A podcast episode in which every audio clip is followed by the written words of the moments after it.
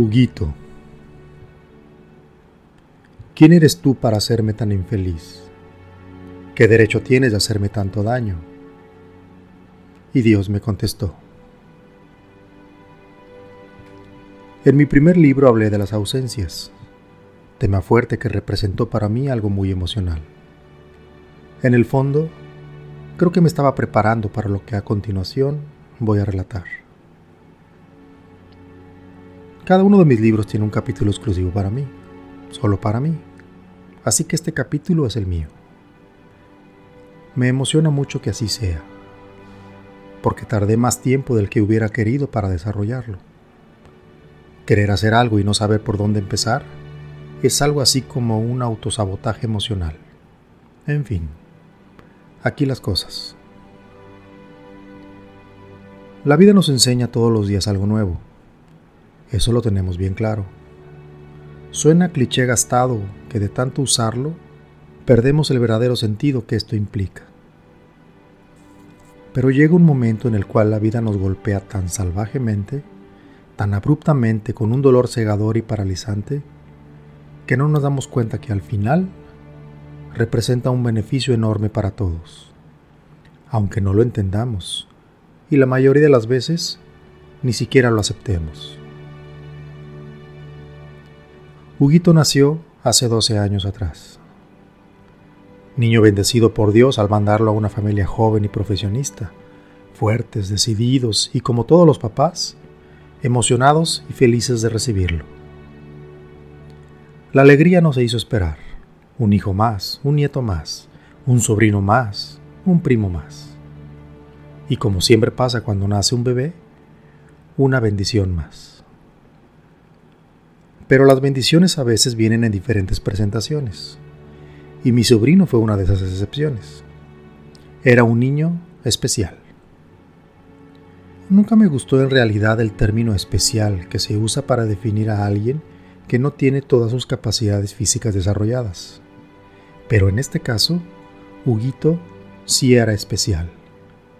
Y no por tener alguna discapacidad sino porque llegó a convertirse en una verdadera bendición para todos, de esas que se pueden contar y recordar toda la vida.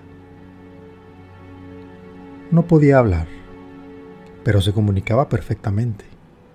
Lo hacía con tanta destreza que todos le entendían. Es como si hubiera desarrollado un lenguaje personalizado para cada quien. Nos comunicábamos con él de diferentes maneras algunos muy intensos con muchas palabras y mimos, otros no tanto, más discretos y menos efusivos. Y los hubo aquellos que lo hacían desde un discreto silencio, solo observando lo hábil que era para darse a entender y comunicarse.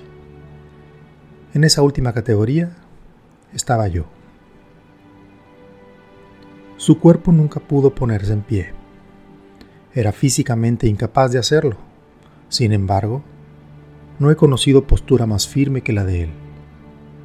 Dependía de sus papás y de su hermanita para todo lo cotidiano y para sus cuidados especiales, pero jamás necesitó que alguien le curara el alma. Su risa lo inundaba todo. Sus carcajadas arreglaban el ánimo más decaído y el gesto más severo. Curaba el cansancio de sus padres con una simple mirada y enternecía a todos aquellos que se acercaban a saludarlo. Ese era Huguito, un niño que luchó con la fuerza de mil hombres y con la entereza de mil más, que cautivó a todo aquel que lo conoció y cuyo único propósito en la vida fue dar amor. Todas esas maravillas las realizó sin decir una sola palabra, sin dar un solo paso, sin pretender siquiera cambiar el pensamiento de los demás, sin tratar de ser el centro de atención, sin ningún atisbo de ego en su alma Tan solo se presentó transparente, íntegro, plantado en su voluntad férrea y su alma en perfecta armonía con su propósito bien definido. Su cuerpo descompuesto y especial jamás le impidió llevar a cabo su tarea. Así transcurrieron los años, hasta que un buen día decidió irse.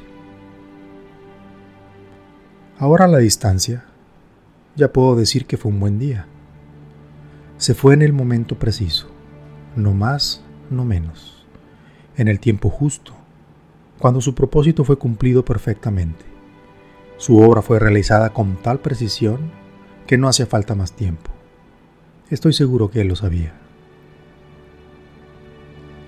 Se fue en los brazos de su mamá, lleno de amor y cariño, de la misma manera que llegó a este mundo y de la misma manera que vivió cada uno de sus días.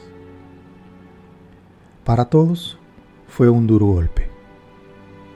Así sin más, nos dejó en nuestro mundo imperfecto, llenos de angustia, tristeza y melancolía. Al recordar el momento justo que recibí la llamada de su papá diciéndome que su hijo se había ido, mi corazón se estrujó. La distancia que nos separaba se volvió infinita y las palabras se atoraron en mi garganta. Cada uno vivió su duelo como mejor pudo, doliéndonos en el alma por su ausencia, pero a la vez alegrándonos por el corazón por su descanso. Dichosos los que lo conocieron, y bendecidos los que supieron aprovechar sus enseñanzas. Aquellos que tuvieron la inteligencia y sensibilidad de capitalizar tanto amor, estoy seguro que lo guardarán en su corazón. Lo recordarán como una de las mejores bendiciones recibidas, de esas que arreglan almas y alegran corazones. Nos llenó de emociones, nos colmó de alegrías, nos dio esperanza y nos embargó de dolor. Así era Huguito lleno de amor para dar y compartir.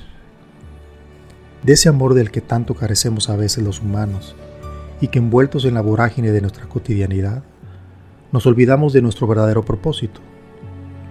Huguito descubrió sus dones desde que nació y solo era cuestión de ofrecerlos con amor incondicional hacia los demás. Bendecidos seamos los bienaventurados que tuvimos la oportunidad de coincidir con un ser humano como él. Ojalá y tú tengas la bendición de conocer a alguien como Huguito. Estoy seguro que tu corazón lo reconocerá y sabrás aprovecharla. Aceptemos que somos finitos en este mundo y que seremos recordados por lo que hagamos, no por lo que tuvimos, por lo que compartimos y por lo que amamos, no por lo que obtuvimos con ello. Ubiquemos nuestras emociones y hagamos que nuestro paso por la vida sea motivo de alegría, de amor y de trascendencia tan solo para poder ver y sentir a Dios en todo lo que nos rodea como algo perfecto, en completa y total armonía. Huguito se fue. Dios me habló y supe escuchar.